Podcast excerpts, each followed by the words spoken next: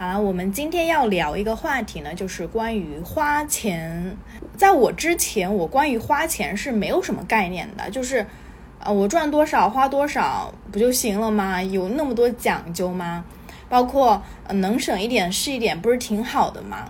不知道你们自己的一个花钱的信念是什么？有的人可能是觉得，呃，我买什么东西都要买最便宜的，只要是它能用就好了，对吧？比如说我。啊，用个面膜能补水就好了，然后我买个鞋能穿就好了。就有一些人可能对于那个物品，他的要求就是能用就行。像我妈，她如果能买三十块钱的裤子，她就绝对不会买三百块钱。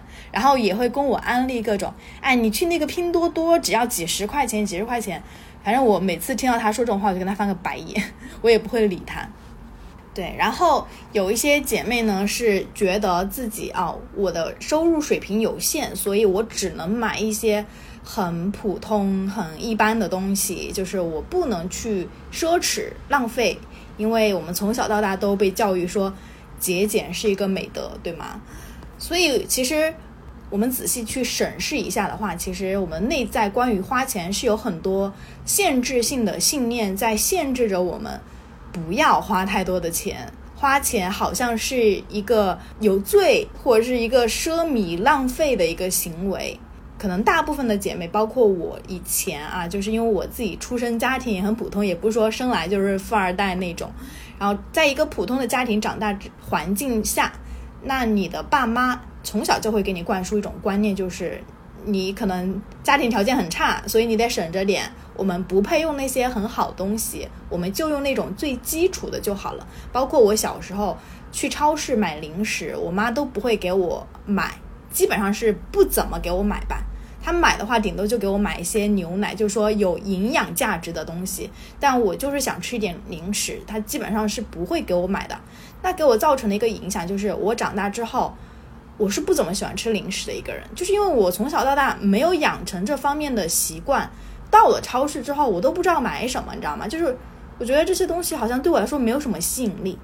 好，因为我最近在学习星盘，其实关于星盘呢，它也跟财富啊、金钱有很大的关系。比如说我们的第二宫，二宫的话就是你的财富宫，就是你的花钱宫。你怎么花钱，你怎么样去赚钱，就是看二宫。然后我很喜欢有一段话，我今天正好看到了，所以分享给你们，可以念给你们听一下。就是我们对资源的态度，也可以看出自我价值感有多高。如果说我们的工作收入更高，那自然会有一种价值感；如果收入很低，就会感觉被低估了。所以二宫它往往是代表着我们对自己的一个评价。我概括一下我刚刚念的那一段话啊，就是说。你怎么样去花钱，其实是代表着你对你自己的一种评价。如果说你花的钱全部都是那种很便宜、很廉价，然后很基础的东西的话，那其实是代表着你对你自己的评价也是，你可能只配得上一些刚刚好满足生活基本线最最低点、最低的那个要求的一个价值。就你可能是你对你自己的未来没有一个乐观的预期。有可能你觉得很浪费，我要节俭，对吧？对，所以说，当我们在选择为什么事情花钱的时候，其实是有一个问题在心中的，就是说，对于我们来说，这件事情是否值得？比如说，你花个几千块钱办一张健身卡，这件事情对你值不值得？你花一万块钱买一个包，这个事情对你值不值得？你花两千块钱吃一顿饭，这件事值不值得？所以说，我们。怎么样去花钱，其实就是代表着你这个人的价值观，你对你自己的评价，你值不值得？好，现在听上去有点点抽象，对吧？我们把这个问题继续去拆解一下，讲细一点，让大家更好去理解为什么花钱跟我自己的一个价值感相关。我跟大家举个例子啊，就是我在几年前跟我的一个姐妹聊天的时候，那个姐妹说。我要去开一家餐厅，人均两千，就专门做我擅长的那些私房菜。然后我当时第一反应是，人均两千，凭什么这么贵？我就说，啊，难道你不会觉得你的客户认为你的这个餐厅消费太贵了，就不来吃了吗？然后我的姐妹她立马反驳我说，她说，那些人觉得两千块钱太贵，不应该是说这个菜这个餐厅太贵，而是想想你自己为什么你消费不起两千块钱的餐厅。哦，那个时候突然间那个格局打开了，知道吗？我刚开始会想啊，你凭什么定这么高的价？一顿饭你的材料对吧？原料顶多就几百块钱，你凭什么定人均两千的一个价格？但是他给我打开的思路是。你如果消费不起两人均两千的一个餐厅，那要反思的是你自己，而不是指责这一家餐厅它太贵，它凭什么定价那么高？啊，包括这个姐妹，她其实对我的影响很大。然后我们有一次去澳门，然后他买了一小瓶沐浴露，大概是五十毫升吧，就一小瓶，这么小的一瓶，就这么小的一瓶。然后那瓶沐浴露呢是六百块钱，就我们平时用的那些沐浴露可能挺大罐的，放在浴室。呃，四五十、五六十、七八十吧，对吧？就已经不错了。就沐浴露嘛，就身上洗一洗就好了。但是他那么小的一瓶沐浴露，他花了六百块钱去买，我当时就有点震惊。我说，沐浴露有必要买这么贵的吗？我一个六十的跟你那个六百的相差难道有十倍吗？难道你的体验就那么好吗？然后我那个姐妹呢，她因为她是很喜欢玫瑰的一个人，她就说这个玫瑰的香味很好闻，很有质感。我下次给你试一下，我说好，反正这个事情就过去了。然后有一天我去她家住，我就用了她一下那个六百块钱的沐浴露，就是它给人的那种香味，以及你抹在皮肤上的质感，包括用水冲掉之后，你你的皮肤那种感觉，就我感觉到它和几十块钱的沐浴露是真的不一样。就是那一刻我感觉到一个东西，它为什么定价要六百？我感受到它的好和我用的那些普通的东西之间，它的那个好差距。有多大？它虽然可能没有那么夸张，说有十倍那么大的差距，但它的质量、质感它就是不一样的。所以，通过这两个事情，就是我在反思的过程中，我发现其实花比较贵的钱去买一个可能同样的服务，一个是六十块钱的，一个是六百块钱的，但是你得到的体验感受就是不一样，你的层次可能会是更丰富的。然后。你对一个好的东西的感知力可能会有所提升，那其实也代表着你的审美，对吧？你以前只知道六十块钱沐浴露就挺好的啦，体会到六百块钱的沐浴露之后，发现原来沐浴露真的是有等级层次之分的。所以说，通过这两个例子，我想说明的是，就如果你没有真正的去体验过好的东西、好的质量、好的服务，你可能仅仅只是满足于一个基本的需求，就是能穿能用。包装还不错就好了。如果你只是满足一个基础的层次，你没有体验过那种真正比较高价值，就是同一样产品，它的价值就是不一样。那真正高价值的感受的话，你对好的感知力其实是非常有限的。但是并不是代表说，那我体验过了很贵的东西之后，我就带我就要每一顿都要吃很贵的，然后每一个产品我都要用很贵的，并不是这样的。只不过是我们在用好的产品的时候。我的内心那一刻，我知道了什么叫好。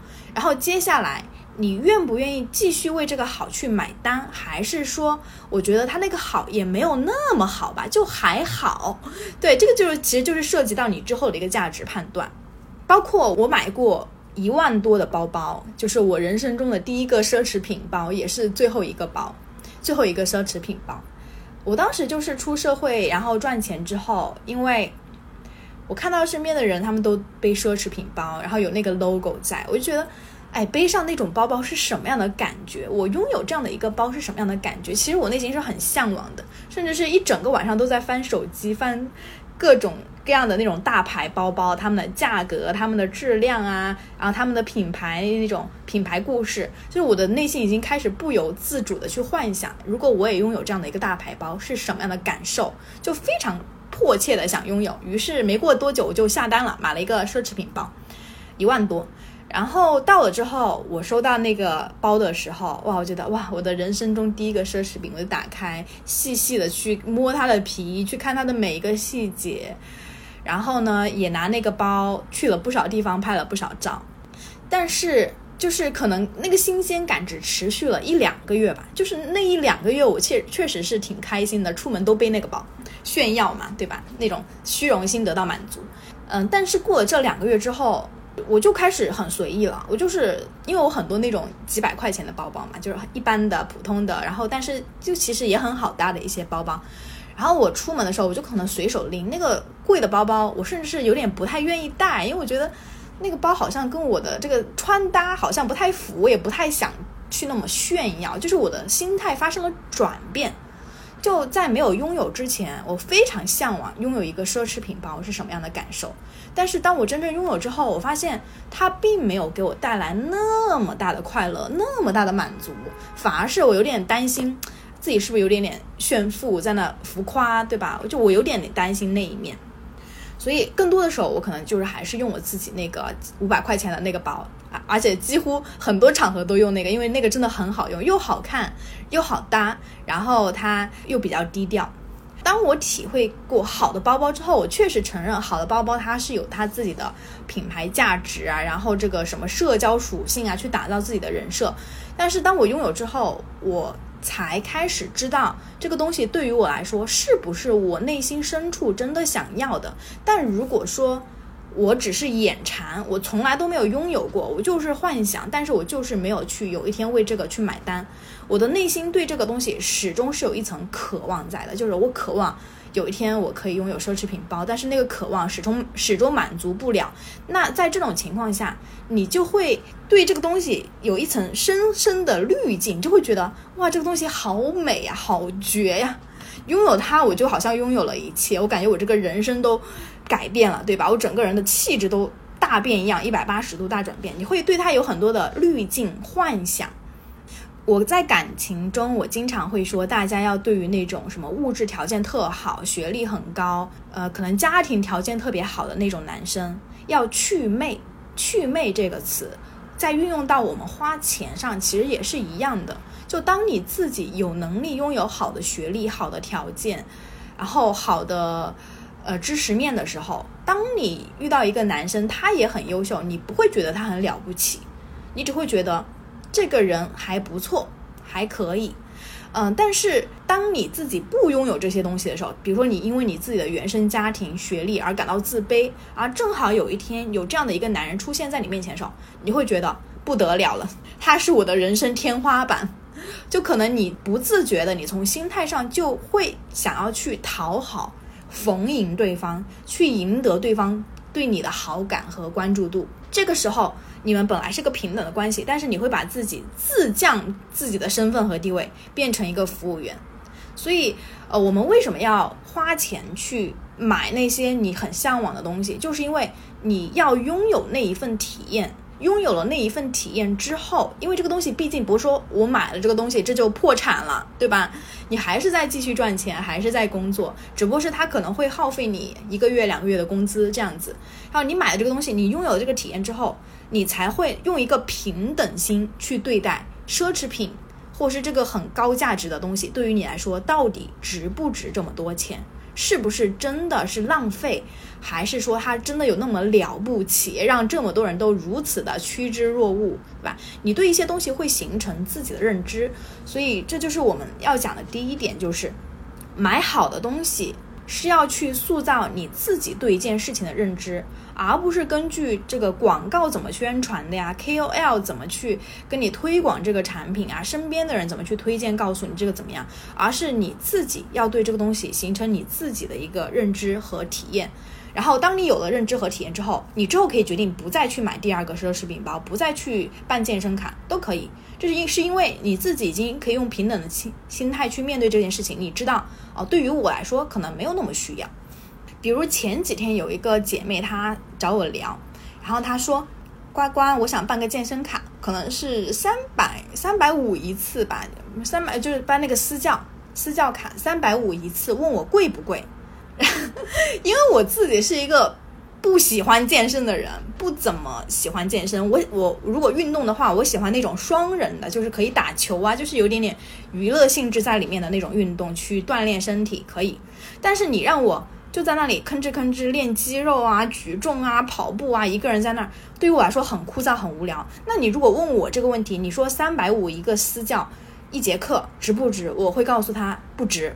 我说对于我来说是不值的，因为我自己曾经请过私教，我知道被私教教是一个什么样的感受，我也体验过两个人打网球是一种什么样的感受。当有了对比之后，我知道哪个对我来说是更具有吸引力的，而且我确实健身坚持不下来，这就是我一个我深刻的知道我是谁，所以那一刻我知道我不会去。请一个私教，但是对于那个女生来说，因为她从来没有过那种请私教的经历，然后也不怎么健身，这可能是她改变的第一步。那此刻我会告诉你说，如果你想做这个事情，没有关系，你去买个十节课吧，可以，十节课就是三千多嘛，你去尝试一下，就这个事情。它不一定是让你在消费过之后，你觉得啊三千五物有所值，甚至会你就你会觉得不值，可能觉得哎呀，其实我不太适合私教，我我不太适合健身，有可能跟我一样形成形成这样的结论，对不对？但是这个过程它是值得的，就是你为这个东西你好奇，想要去尝试这个东西去买单，它是值得的。但值不值这个结论之后。你可以去改变你之后的行为，就是我选择要继续上私教，还是我选择去尝试别的运动都可以。但这就是一个你自由的选择，而不是基于说这个东西太酷太贵了，我觉得不值。但当你没有尝试一件事情，然后你给它扣上了不值的帽子，那其实背后往往是因为你的自卑，就是你内心的匮乏，你觉得你配不上这个好东西，然后你把它合理化成一个理由，就是啊这个东西不值，太贵了。但你根本就没有体验过的这个东西，你怎么知道值不值呢？所以很多时候就只不过是我们拿这个标签不值得、太贵了，当做一个幌子去掩盖自己内心可能没有那么高的价值感。就是就像我们刚开始讲的，你为什么样的产品去花钱，你花多少钱，反映的并不是说这个东西真的是否值那么多钱，而是你自己如何去看待你自己的价值。大家有听懂吗？我刚刚讲这么多，有听懂的姐妹可以扣个懂哈。那我们讲第二个点啊，我们刚开始讲到，如果你只是买很便宜的东西，你永远都是买了一些很最基础的消费，你对好是没有感知力的，或者是说你对生活是没有审美的。那花钱还有一个第二个好处是什么呢？第二个好处就是说，它能够去训练你的感知力和你的审美，而且这种感知力。真的不一定就是说哦，当下那个东西能够给你带来多大的回报和收获，而是这个是一个长期，从长期来讲，它会对你，就是你在这个世界上，你的这个审美品味、你的气质，或你对一些事情、一些物品的看法、你的感知细腻度，就是你能不能看透一件事情的本质，这个东西其实它是有很大帮助的。我给大家举个例子吧。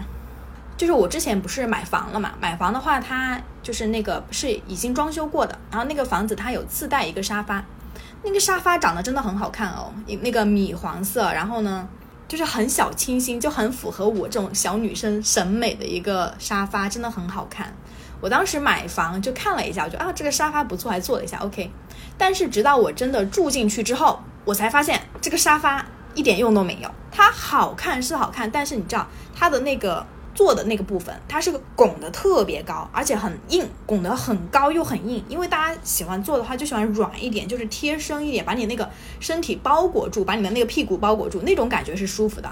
但是我坐那个沙发之后，我发现你可以坐一分钟，但是你不能坐三十分钟，就那个沙发真的太硬了，然后又是拱起来了，就感觉我就是被人被悬浮在空中，我没有被这个沙发笼罩的那种感觉。所以那个时候我知道，哦，这个沙发徒有其表。它好看是好看，坐一分钟也还可以，不错。但是你坐三十分钟，你会发现这个沙发不值。就我觉得这个沙发很不适合我。它虽然审美上不错，但是它的功能性上并不好。所以我搬进去之后，我的第一件事情就是要把这个沙发给淘汰掉。就当初这个沙发可能是最吸引我的一个点哦，这个沙发真好看。但我后来发现，这其实它有很大的问题。所以很多事情你不走进去看一看，你是看不到细节的。包括我一个朋友，他是就那个富二代啊，李总，我们之前讲过，他是在家里做高级定制的，高定嘛，就包包的定制。那我们买包就是市面上有什么包就买了，但高定的话，它可以满足你的一切诉求。比如说你想给你的手机壳弄成皮的，你也可以做定制；你想给你这个水壶定个皮的外包在外面，你也可以定制。然后他做定制的话，他要考虑，比如说啊这个。皮是来自哪个动物的皮？然后它的那个五金，这个包包的五金配件怎么样？哎，就是有很多细节，我是一个好门外汉，所以不是很懂。但是我想说的就是说，当你深入到某件事情的本质之后，你会看到别人看不到的东西。像我们看包包，可能就是看它的颜色，啊，摸起来舒不舒服，款式好不好看，就这三点嘛，差不多就完了。但是人家看的可远不止这些，有很多值得去细看的东西。所以说，当你在消费的时候，其实是在训练你对一些领域、一些物品的感知力、感受力。那为什么有些人他买包，他包买了之后，他过了个两年、三年，他包包反而升值了，你知道吗？因为正常来说，大部分我们买的那些消费品，它是会随着你买到手之后，它相当于就立马贬值了，对吧？立马贬值。但为什么有些人他买包，他过了个两三年卖出去，他反而升值了，对吗？那他绝对不是第一次买包，他就买了一个会升值的包，而是因为他长期的在买包，所以他知道什么包包是好的，什么包包它是有升值的价值，它是有收藏的价值的。但对于我来说，我就完全不懂这些，是吧？好，那但是我懂什么呢？我可能懂的就是电子产品，你知道吗？因为我是一个非常喜欢玩那种新鲜的好玩的科技的那种人。而且这个东西它是如何为我创造了更大的财富、更大的价值，我会分享给大家。就是要越会花钱越越赚钱。比如说我大二的时候吧，然后我当时想买一个苹果电脑，但是我当时我爸妈已经给我买了一个 Windows 电脑，Windows 电脑可能就三四千就好了，但是一个苹果电脑最起码都要八千块钱吧，对吧？就是相当于翻了个两倍的一个价格，然后。我当时很想买一个苹果电脑，为什么？因为我想学剪视频。如果你要剪视频的话，你的电脑就必须要具备一个好的性能，然后然后要流畅，你才能够剪得顺手、剪得动嘛。那 Windows 电脑确实是太差了啊，真的剪不动。可能是我那个电脑配置很差。然后我当时就给我爸妈提出了这样的一个请求，说可不可以给我买一个苹果电脑？虽然我那个电脑还能用，但是我觉得它无法匹配我现在的需求。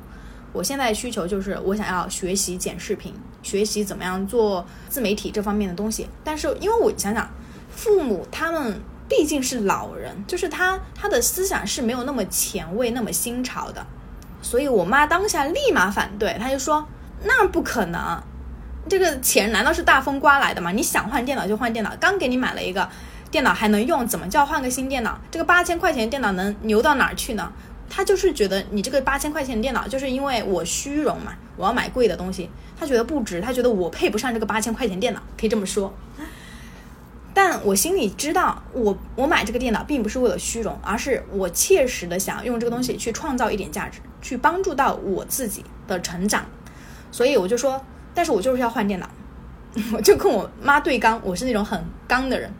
我妈也很刚，她说你要换电脑可以，但是我只给你一半的钱。她就她只给了我四千块钱，那剩下的四千块钱让我自己去挣，就是她不可能给你八千块钱，让你直接就轻轻松松的换个电脑。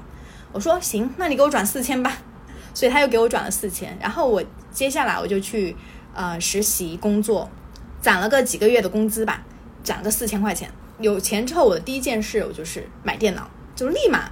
就根本就不心疼，我花出那八千块钱的时候，完全不会感觉到有任何心疼，因为我知道我会用这个电脑创造多么美好的东西，去实现我内心的那个渴望和野心。这就是我做视频的开始，就是从第一部苹果电脑开始。然后做视频，你想有了电脑那也不行呢，那你要拍对吧？你要拍视频、剪视频嘛？你拍视频，你用手机拍。那我这个人又对那种质量有点点要求，我就用手机拍的视频。那个时候那个年代吧，一几年，我觉得用手机拍的视频太差了，就不好看，质量太质感不好。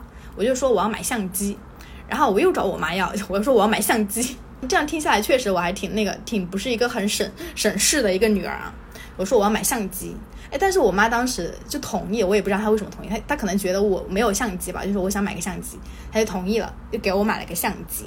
然后后来呢，买了相机还不够，我的那个野心就不断在膨胀，你知道吗？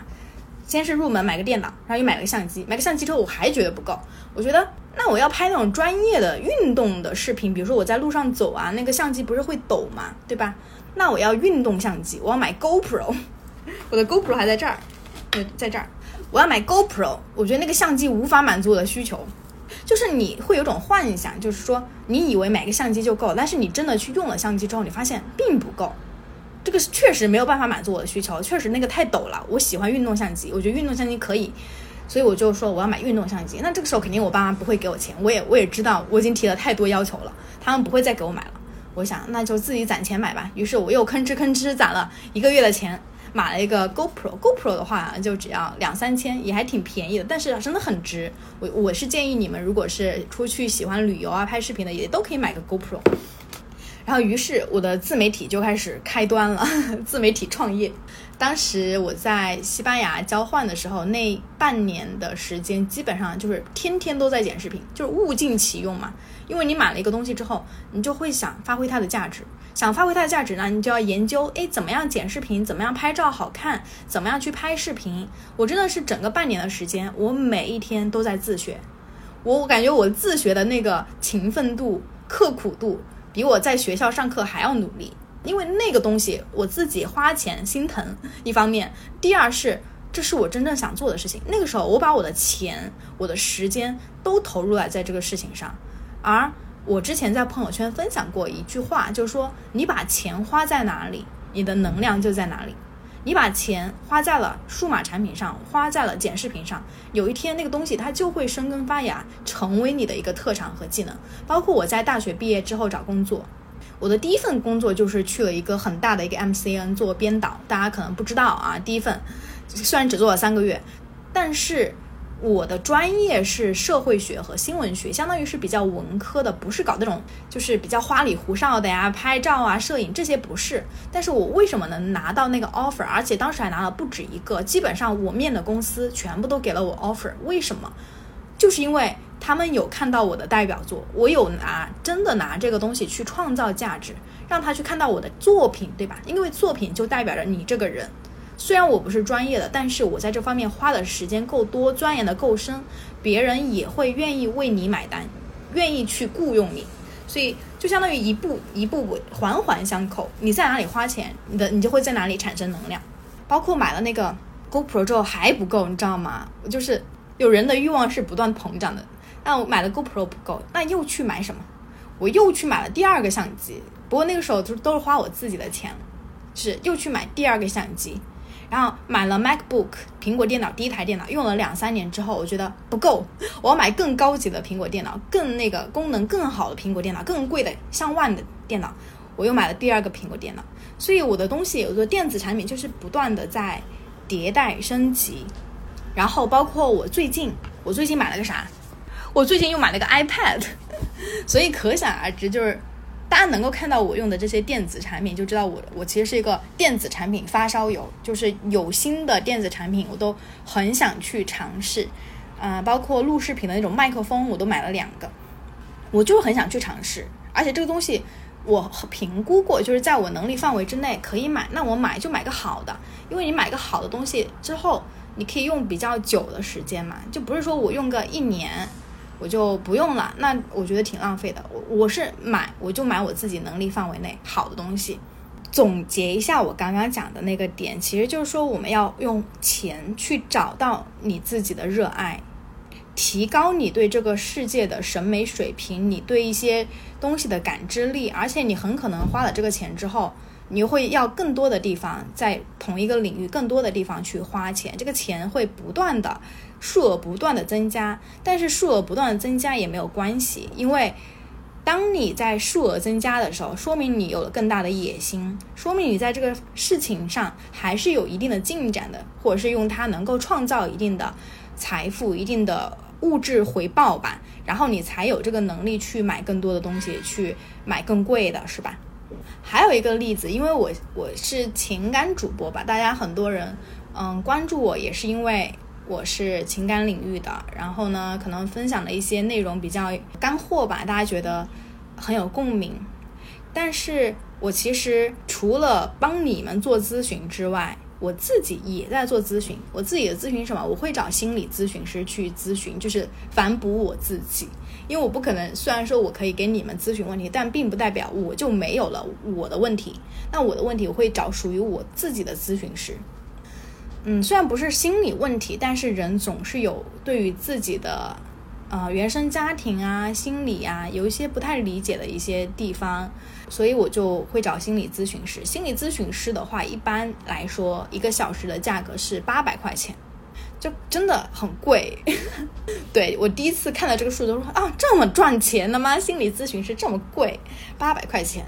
但是我还是花了这个钱去尝试去体验。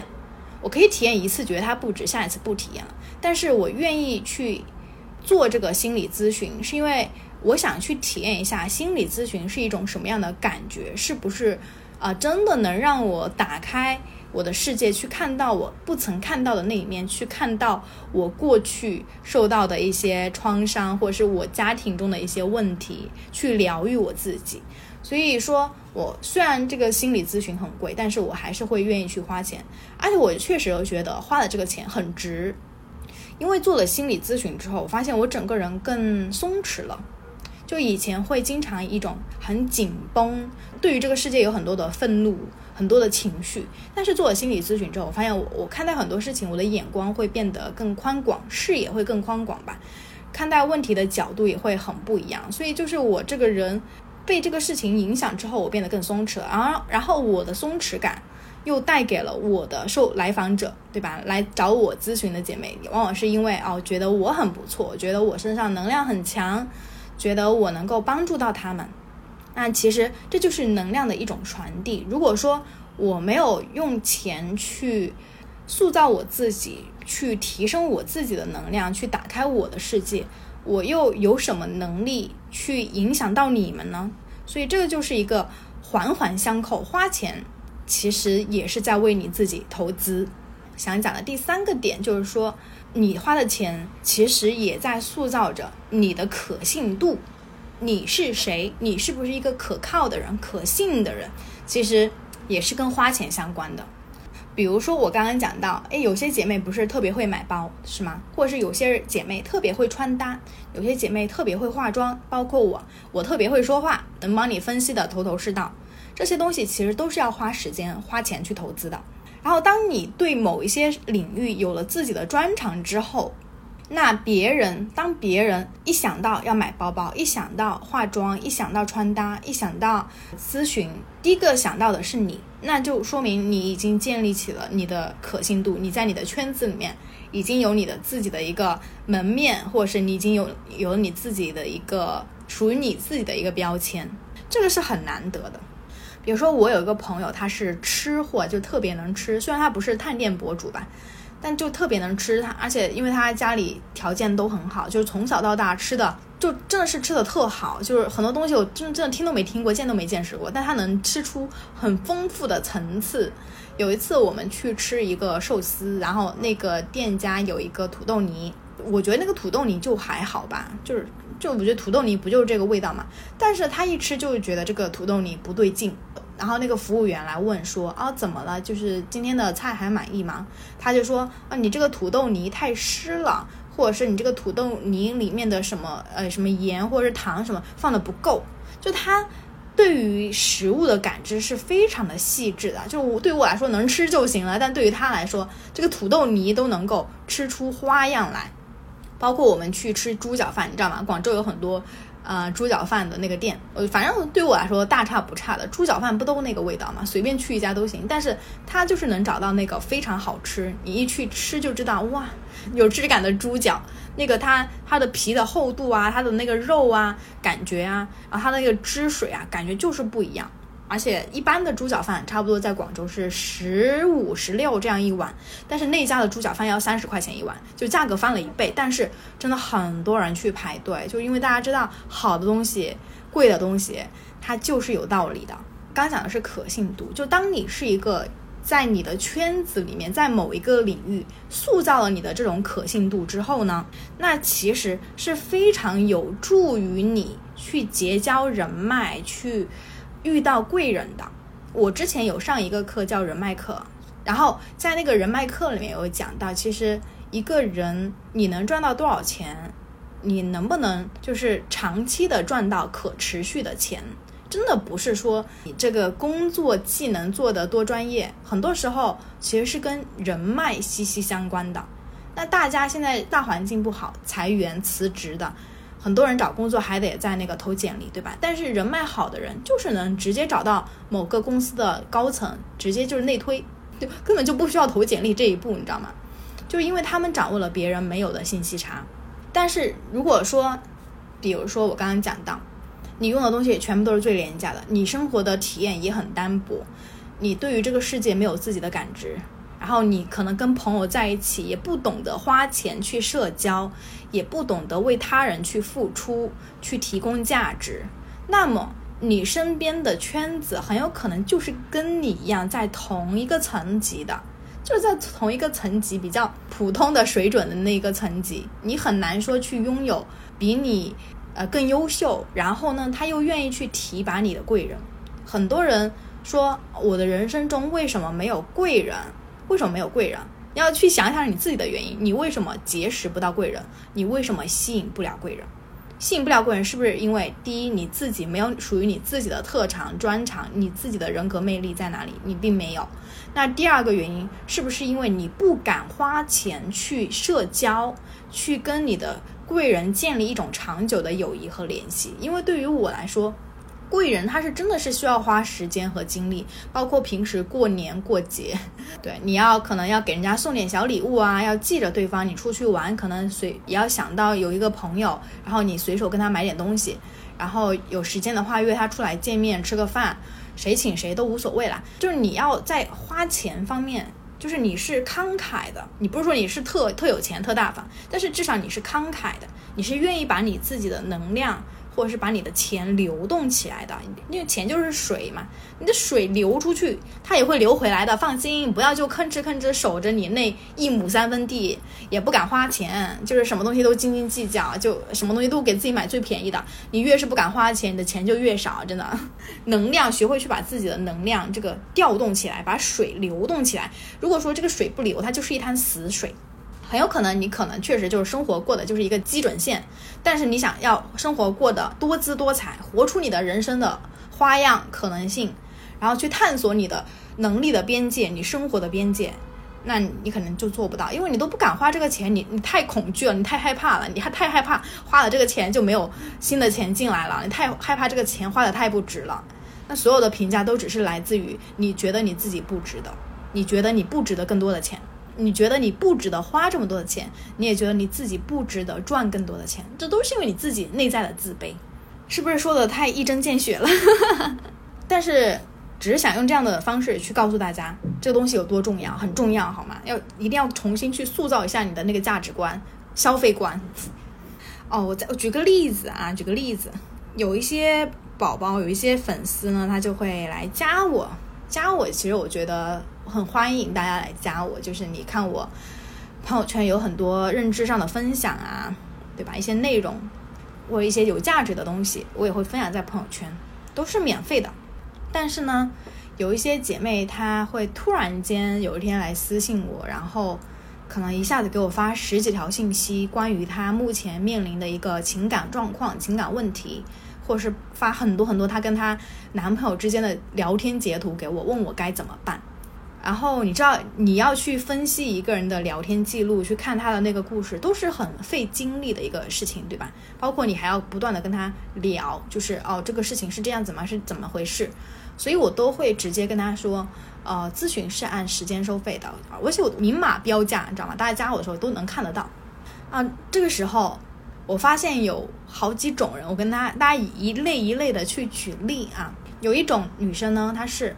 他甚至都不用你去说，他第一句话就问你咨询是怎么收费的。这种人在我眼中，他就是有付费意识的，为知识付费意识。然后他也知道人与人之间就是一种价值的交换，是我们是需要去平等的，而不是你来索取我、白嫖我。特别是这种一对一定制的东西，对吧？大家要有一个常识嘛。你去听个什么占星课，你去买本书。啊，你要去请一个朋友出来见个面吃个饭，你都要花钱呐，因为别人的时间不是白白给你的。况且我们只是一个网友，所以说，很多女生她会直接就问多少钱，那这种女生就很好沟通，你直接跟她告告诉她多少钱，那直接就开始就开始聊了，咨询你知道吗？就整个过程很顺畅。OK，第二种女生是，啊，我说多少钱一个小时，然后第二种女生她会说啊，好贵，PUA 我一下，他说啊，但是人家主播都只收多少钱。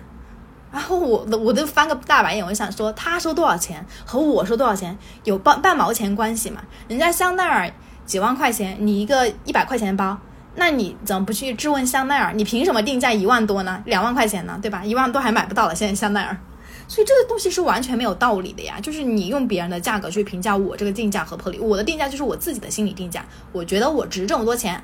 然后第三种女生，就是我告诉了她要花钱。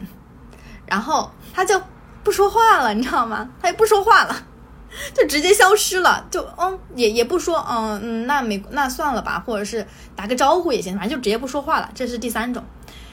然后呢，第四种女生是是我觉得最最让我不理解的一种啊，就是我在已经告诉他这个是要按时间收费，要多少钱的时候，他直接无视我这一条信息，怎么办呢？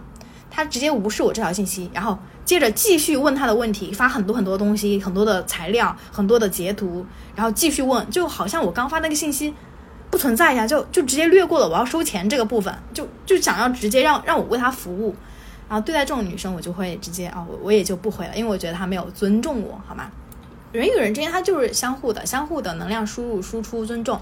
包括我有姐妹是做风水的嘛，我找她看风水，让或是让她帮我看事情，我也是要给钱的。就尽管我们俩是闺蜜，但是我还是要给钱的。为什么？因为这个东西，别人用自己的专业为你服务去做一件事情的时候，他就是要耗费精力的，时间、精力、心力，对吧？以及。他在用他的知识来传递给你的时候，他去学风水，或者他我去学心理学、学咨询这些东西，难道我不用花钱吗？所以我能看到，就有一些人，他一来其实就是来索取的，就是索取型人格。就他一来，他就是来向你索取你的时间、你的注意力、你的能量、你的知识，但是他不会为你付钱，这就是一种索取型人格。索取型人格，我之前在那个社交课里面讲过。就来自于那本书《沃顿商学院最受欢迎的思维课》里面有讲到，索取型人格其实最后是会被社会淘汰的一种人。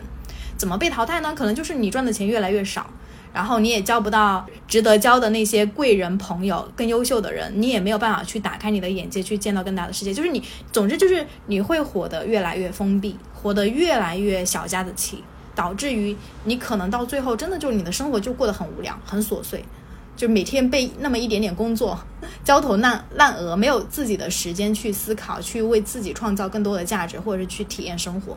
我就是告诉大家不要做一种索取型的人，好吗？我宁愿就是大家平等的都可以。像我是喜欢付出的，就是利他型，不然我今天也不会做这个直播，告诉大家要怎么怎么去改变思维。因为这个课程对我来说，真的是我几十年。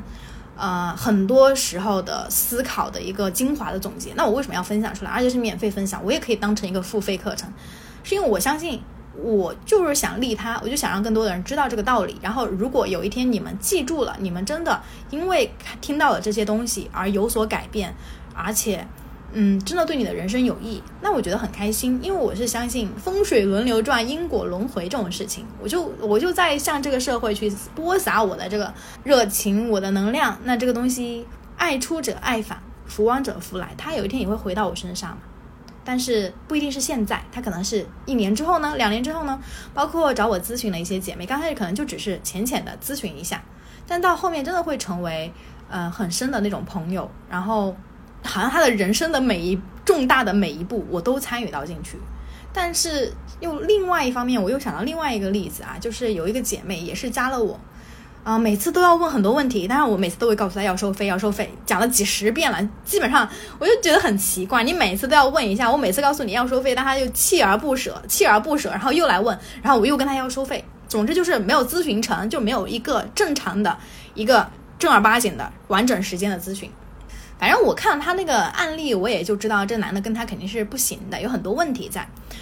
但也因为这个女生没有付费啊，也没有咨询，时隔一年之后，他又吭哧吭哧跟我发一堆信息。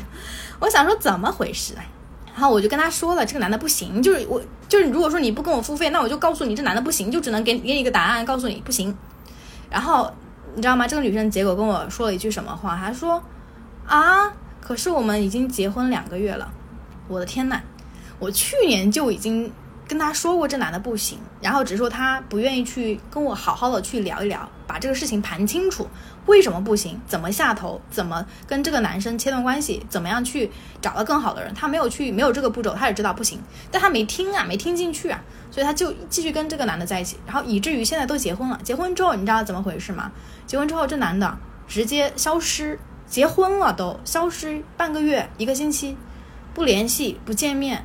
这个女生也无能为力，她不知道该怎么办。但是，难道这个东西它是没有预警的吗？就如果说我们能够有一种防范风险的意识，包括我们看医生，为什么要买医保，对吧？你要买保险，你要买医保，为什么？这都是为了自己防范风险。那为什么到知识付费这一块，你就不用去？付钱去防范风险了呢？你就以为你就在网上刷那个短视频，就是每个一分钟的视频，你就能够了解这个世界的真理了吗？其实真的不行。包括我到目前为止，我每天都在看很多的书，几百本书。我上次因为搬家，几百本书都送出去了，就因为这些书我都是自己在看，我是真的在看的，不一定有用啊。那有些书可能确实没什么价值，但是我都看，就是因为我想要去更大。可能的去拓展自己的认知，然后如果有一天能跟你们聊天去分享的话，我希望是我分享出来的话是有分量的，是有内容，是有价值的。我有写一句话，就是说，其实你花的每一份钱都是在为未来的自己投票，你花的每一份钱都是在为未来的自己投票。